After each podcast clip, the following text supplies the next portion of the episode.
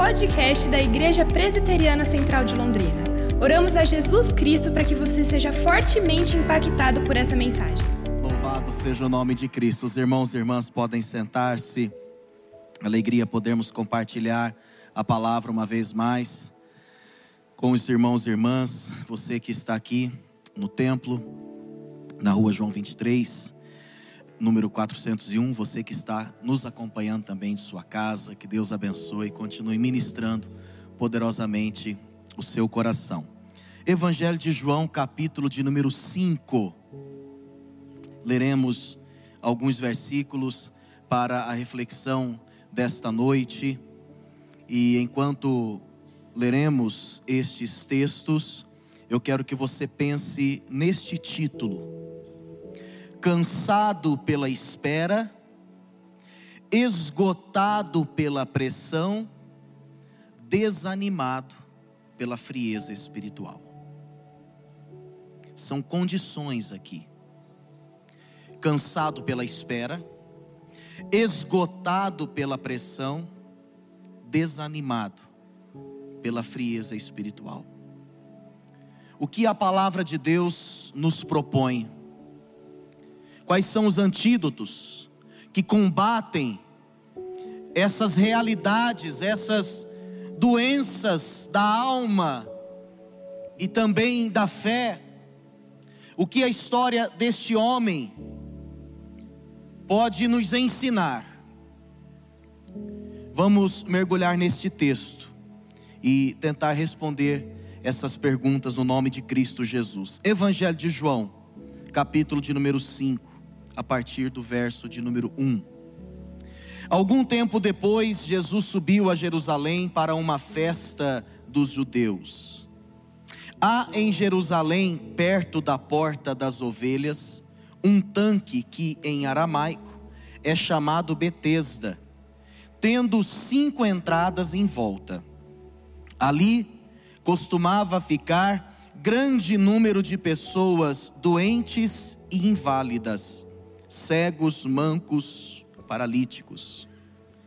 Eles esperavam um movimento nas águas.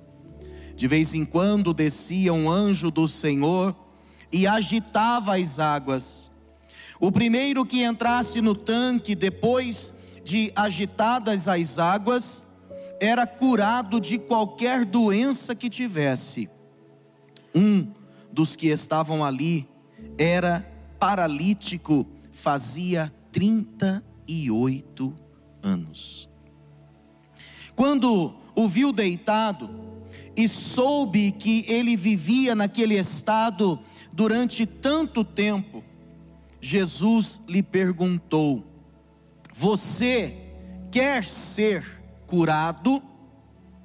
Disse o paralítico: Senhor, não tenho ninguém que me ajude a entrar no tanque quando a água é agitada. Enquanto estou tentando entrar, outro chega antes de mim. Então Jesus lhe disse: Levante-se, pegue a sua maca e ande. Imediatamente, o homem ficou curado, pegou a maca e começou a andar. Isso aconteceu num sábado. E por essa razão, os judeus disseram ao homem que havia sido curado: Hoje é sábado, não lhe é permitido carregar a maca. Mas ele respondeu: O homem que me curou me disse: Pegue a sua maca e ande. Então lhe perguntaram: Quem é esse homem que lhe mandou pegar a maca e andar? O homem que fora curado não tinha ideia de quem era ele, pois Jesus havia desaparecido no meio da multidão. Mais tarde, Jesus o encontrou no templo e lhe disse: Olhe, você está curado, não volte a pecar, para que algo pior não lhe aconteça. O homem foi contar aos judeus que fora Jesus quem o tinha curado. Você se sente cansado pela espera de um milagre? Você se sente esgotado, esgotada pela pressão dos problemas ou mesmo das pessoas ao seu redor? Você de alguma forma percebe que o seu relacionamento com Deus não anda muito bem? Se você respondeu sim para uma dessas perguntas, essa mensagem é para você. Talvez você ainda não tenha identificado ou identificado-se com alguma dessas questões, mas deixa eu te dizer que ao longo desta mensagem, o Espírito Santo vai pegar você também. Porque a palavra de Deus não volta atrás vazia. Nós estamos diante da história de um homem que retrata todos esses sentimentos. De certa forma, a amargura da espera, a pressão vivida pelos problemas ou mesmo gerada pelas pessoas, uma religiosidade fria, superficial, de certa forma até mística. Esse homem vivia esta realidade. Ele estava enfermo, diz a palavra, há 38 anos. Esta enfermidade não apenas tinha deixado esse homem cansado ou esgotado, ele estava numa situação de invalidez. Estar inválido é pior que estar esgotado. Estar inválido é pior que estar cansado. Porque a invalidez, ela carimba na alma e no coração do homem que ele não presta para mais nada. É como se a sua vida tivesse sido descartada por aqueles que estão ao seu redor. É assim que um homem inválido se sente. Quantas pessoas se rendem a situações quem sabe enfermidades pesadas demais, e que humanamente falando, as deixaram inválidas em certos aspectos, mas não em todos. Porém, a fraqueza da fé, quando se une aos argumentos de Satanás, faz com que tais pessoas realmente se sintam totalmente inválidas absolutamente impróprias para a vida. Este homem, ele assim vivia porque precisava ser levado, carregado, mas diz a palavra que Jesus cruza o caminho deste homem e faz novas todas as coisas, e trata de ajustar aquilo que dentro dele estava um caos. Quando nós olhamos para esse texto, vemos que em primeiro lugar esse homem, ele venceu a desesperança.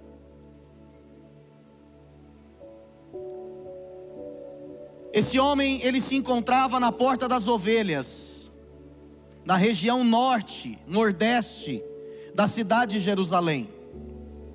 Junto a esta porta, havia duas piscinas, dois tanques, de 50 por 100 metros.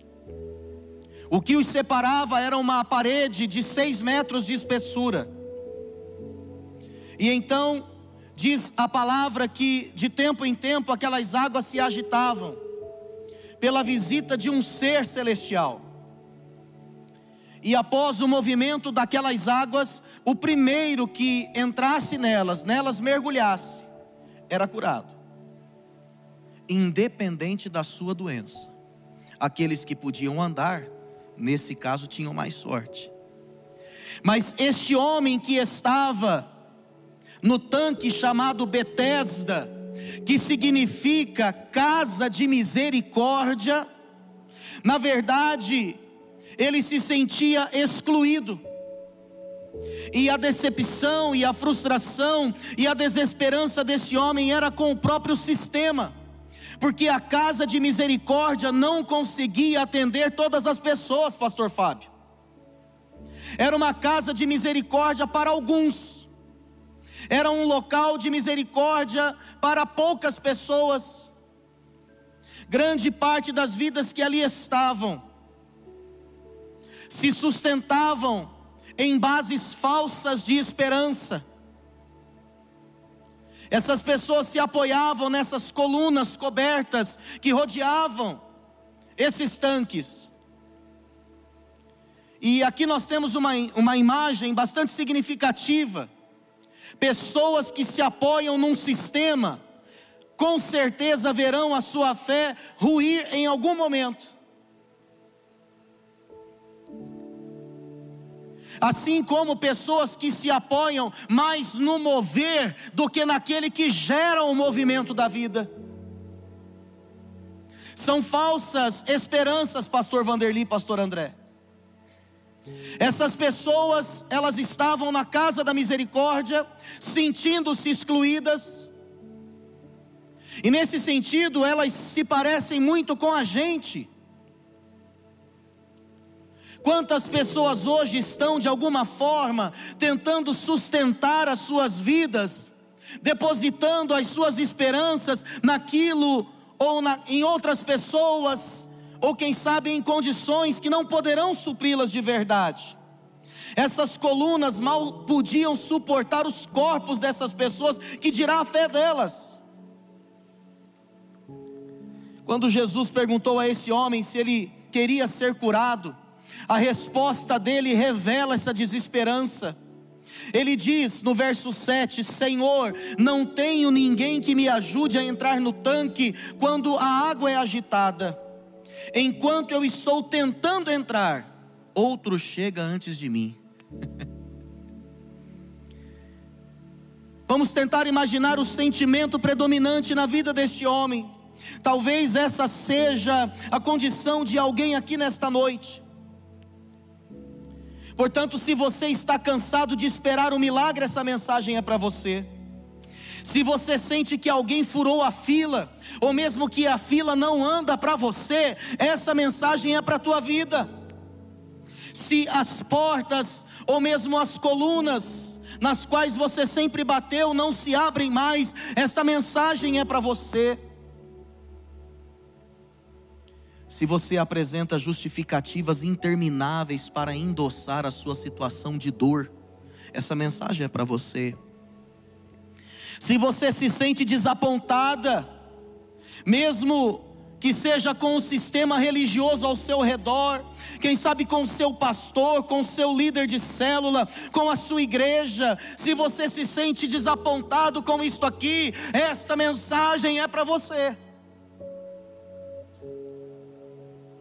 Como podemos aprender com a vida deste homem? A pastora Fernanda Brum, comentando esta passagem, ela reforça o que disse há pouco. Ela diz: quantas pessoas estão idolatrando o mover? Quantas pessoas colocam a sua esperança em experiências? em emoções, em situações momentâneas, em sentimentos que podem ser experimentados agora e daqui a pouco não. Quantas pessoas, ao invés de adorarem a Deus, adoram o seu próprio jeito de adorar? Estão construindo castelos de areia em sua própria vida espiritual que irão ruir rapidamente. Pastora Fernanda Brum diz: o mover é maravilhoso. Porque o mover, ele traz novos tempos, novos ares. O mover nos incentiva a buscar mais a Deus, o mover de um encontro, o mover de um culto, o mover de um congresso, o mover de uma ministração. São situações, são estratégias que Deus usa. Porém, Nós não podemos nos ancorar nesse mover. Pastora Fernanda Brum, ela diz assim: ao invés de você se ancorar no mover, se ancore no verbo, que é a ação que faz com que tudo se mova. O Evangelho de João começa falando não de um mover, mas começa falando daquele que é a própria ação. Quando a nossa vida, ela tem como base e alvo de sua esperança o verbo e não o mover, nós não paramos. Nós não desistimos. Nós acreditamos, muito embora as circunstâncias possam estar mostrando o contrário. Muito embora possa haver um sistema aparentemente injusto, e eu não estou dizendo que não possa haver injustiça, ainda que seja em Betesda, na casa da misericórdia, porque aonde a gente tem erro, sim ou não, gente?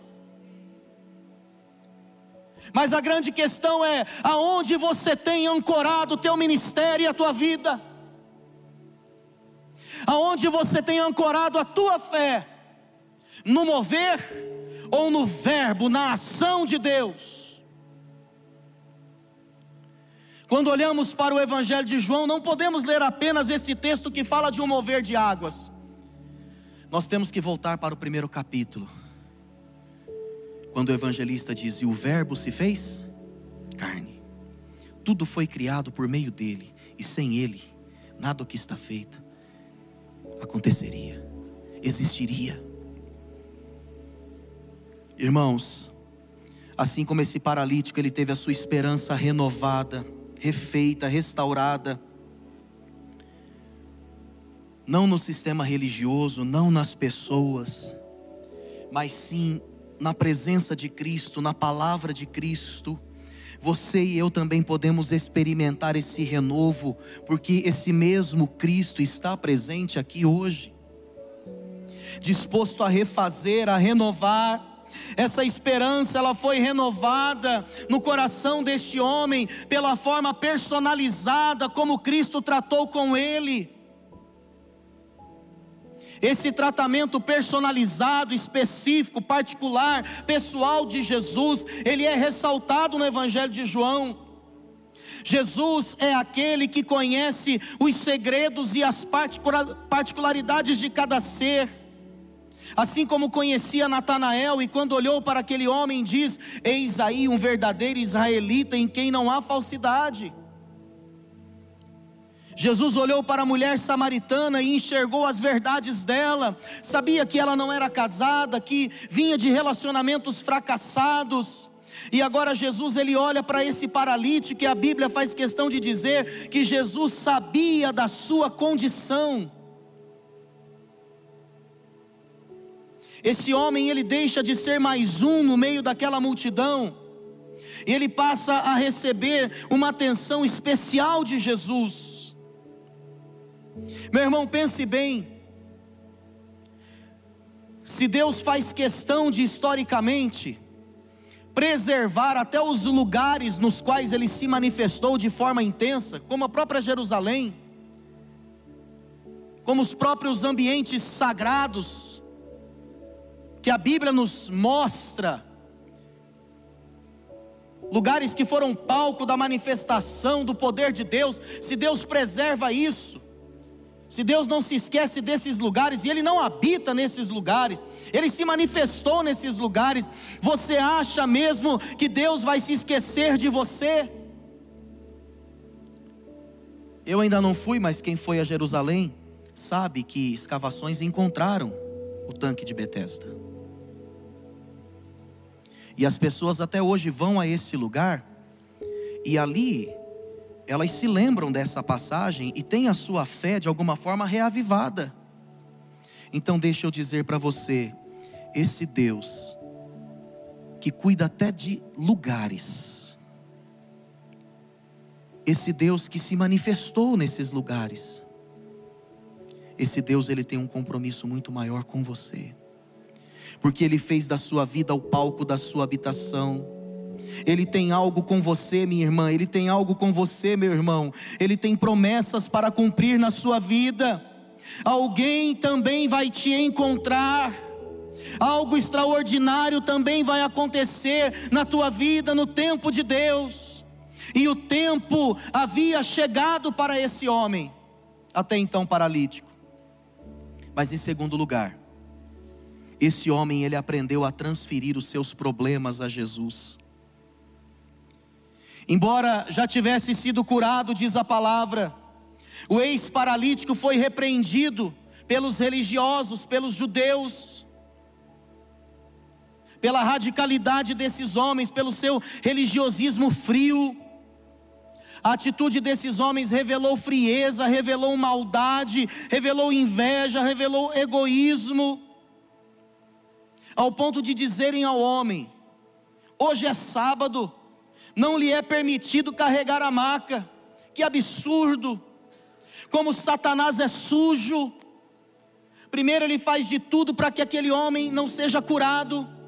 Ele assim agiu e uma vez, tendo consumado a cura daquele homem, ele agora tenta roubar a alegria, a leveza, trazendo peso, trazendo obrigações sem sentido, através dos religiosos da época. Meu irmão, é assim que Satanás tenta agir na nossa vida tirar o brilho, tirar o ânimo, tirar a festa, tirar a celebração, roubar um novo cântico. Às vezes tem coisas maravilhosas acontecendo na nossa vida, quem sabe até bênçãos básicas do nosso dia a dia, pelas quais a gente não agradece, mas parece que a gente tem uma facilidade tão grande para ver coisas ruins. Eu fico imaginando a maldade desses homens, dos judeus citados nesse texto, ao invés de celebrarem a cura daquele paralítico, eles conheciam, aquele homem era a figura carimbada ali. Eles têm a capacidade de dizer: Ei, você não pode carregar a maca hoje, porque é sábado. É exatamente assim que Satanás age usando e, e plantando e aprimorando a maldade no coração do ser humano. Agora, a Bíblia diz que esse homem, mesmo sem muito conhecimento, às vezes o conhecimento atrapalha a gente, porque parece que quanto mais a gente sabe, irmãos, quanto mais domínio a gente tem, quanto mais, entre aspas, experiência a gente tem, parece que é mais difícil nós transferirmos as nossas preocupações para o Senhor, porque quem tem muito também tem muita carta na manga. Quem tem muito orgulho tem muita gordura ruim para ser queimada. E até chegar num ponto, irmão, às vezes vem um processo de desconstrução, que é pesado, que é doloroso, mas que é necessário para que Deus coloque um homem e uma mulher no ponto que Ele quer. Por isso que às vezes é mais fácil Deus lidar com o ignorante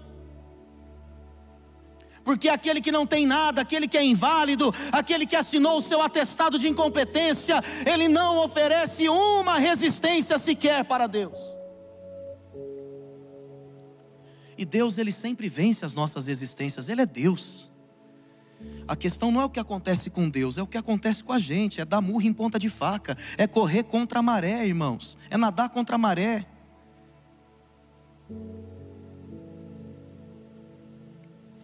é de repente postergar um sofrimento. Não faça isso.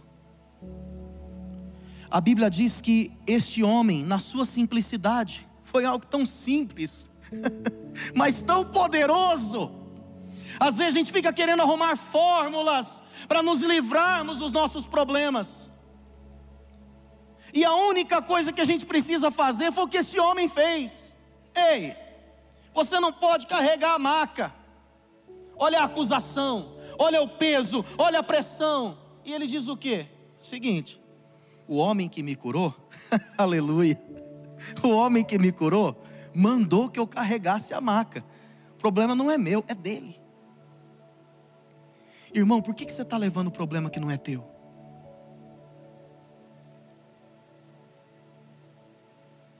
Por que, que nós ficamos ostentando problemas? Tem gente que, que sempre vence na competição de problemas. Ninguém tem mais problema que ela. Ninguém tem mais problema que ele. E se, aí se achar alguém que tenha. Ah, você tem essa doença, mas olha, eu tenho essa e eu tenho outras ainda, hein? É por aí. Como é que é? Seu marido te traiu uma? Tá pouco, hein? Ih, mas você não sabe o que vem pela frente. É por aí. Porque ou pela amargura do coração, ou pelo excesso de orgulho gerado pelo conhecimento, a gente fica protelando e é tão simples, simples olha, é simplesmente transferir. Diga para a pessoa que está do seu lado aí, meu irmão ou minha irmã, diz para ela, é simplesmente transferir. É, o pastor Fábio está dizendo, é fazer o Pix. Faz o Pix. Não segura esse problema na tua mão como um troféu. Porque, principalmente quando nós sofremos a pressão, parece que a gente entra num estado de autocompadecimento que a gente vai idolatrando aquele sofrimento. E esse homem, de uma forma tão simples, ele transfere. E sabe o que acontece aqui, irmãos? A Bíblia diz que Jesus o encontra no templo. Jesus ficou bravo porque o nome dele foi citado na conversa com os judeus? Sim ou não?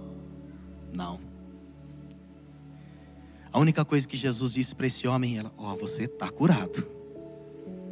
Mas não volta para a prática do pecado, não, para que não te aconteça coisa pior. Quando nós transferimos as nossas dores, as nossas pressões, as amarguras, as vergonhas que a gente recebe, as calúnias, os xingamentos. Meu irmão, pega essas pedras que você está recebendo e constrói um altar com elas.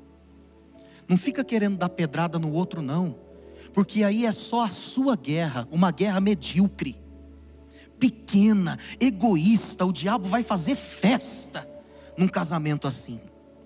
Agora, se você pegar essas pedras que você está recebendo e você apresentá-las a Deus, você acabou de arrumar um problema santo para o teu marido. Você acabou de arrumar um problema santo para tua esposa. Sabe por quê? Porque agora a luta não é mais tua, é dele.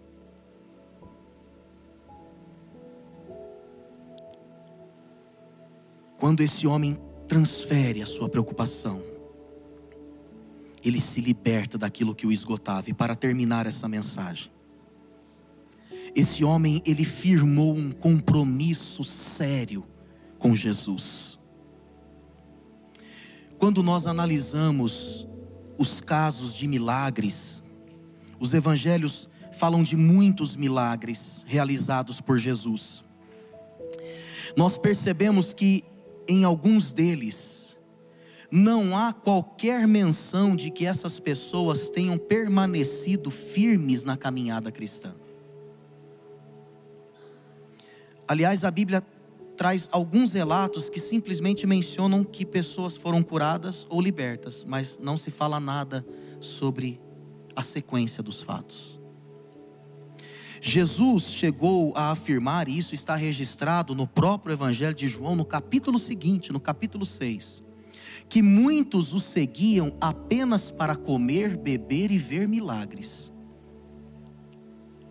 essas pessoas faziam parte da multidão. Essas pessoas estavam nos eventos. Eram pessoas que ancoravam as suas esperanças ou na religião, porque eram homens judeus, ou pessoas perdidas, alguns oportunistas. E quando Jesus detectou isso, a motivação dos corações, ao invés de amenizar a mensagem para ver se ele conseguia trazer os indecisos, ele endureceu mais, pastor Fábio. E ele disse: Olha, eu sou o pão vivo que desceu do céu. Se vocês querem alguma coisa com Deus de verdade, vocês têm que entender que é de mim que vocês têm que se alimentar. E o texto diz que por ser duro o discurso, muitos deram no pé. E Jesus olhou para os discípulos, para os mais próximos e disse: E vocês? Vocês também vão embora? Vocês também vão querer se retirar? E Pedro então faz uma das declarações mais lindas do seu ministério da sua vida: Senhor, para quem iremos? Tu tens as palavras de vida eterna. Tu és o Verbo, tu és a palavra Tu és aquele que faz a nossa vida sair do lugar. Tu és aquele que nos fez parar de andar em círculos para começar a caminhar rumo a um propósito. A nossa vida, ela não pode mais acontecer sem o Senhor. Quando o ser humano ele chega nesse nível de consciência, aí ele começa a ficar num ponto bom. Porque aí ele se insere conscientemente num processo de discipulado numa caminhada que não tem a ver com milagres sazonais, eles vão acontecer, mas a regra é a valorização da presença e não simplesmente do poder de curar, de expulsar demônios, de chamar à existência pães e peixes. A Bíblia diz que esse paralítico, e a Bíblia faz questão de reforçar isso, ele assumiu um compromisso. Primeiro, porque ele estava no templo. Diz comigo, ele estava no templo. Significa, irmãos, que ninguém pode servir a Deus do seu jeito num caminho marginal. Ah, eu sirvo a Deus, eu só não estou na igreja. Isso é mentira do diabo. É impossível ter uma vida genuína. É impossível trilhar um caminho de discipulado se você não está debaixo de uma autoridade pastoral, se você não tem alguém que está discipulando a tua vida, se você não está discipulando alguém, irmão, você está solto, você pode estar tá aqui dentro e pode estar tá totalmente solto. Também não é o simples fato de estar aqui com o corpo presente, é o engajamento, é gerar vida no relacionamento com Deus Hoje Deus nos chama para um avivamento espiritual. A Bíblia diz que esse homem foi desafiado a uma vida de santidade. Olha, não, não continue comprometido com esse pecado. Eu te libertei, eu te curei, agora é daqui para frente, não fica olhando para trás, não. Foi o que Jesus disse para ele. E esse homem, pelo compromisso que viveu com Cristo, ele foi um grande propagador do poder que Jesus tem de libertar, de curar e de salvar. Obrigado por ouvir o podcast da Igreja Presbiteriana Central de Londrina. Esperamos que você seja encorajado e inspirado pelo Espírito de Deus. Se você tem interesse em nos conhecer, acesse o nosso site igrejacentral.com.br e curta nossas redes sociais.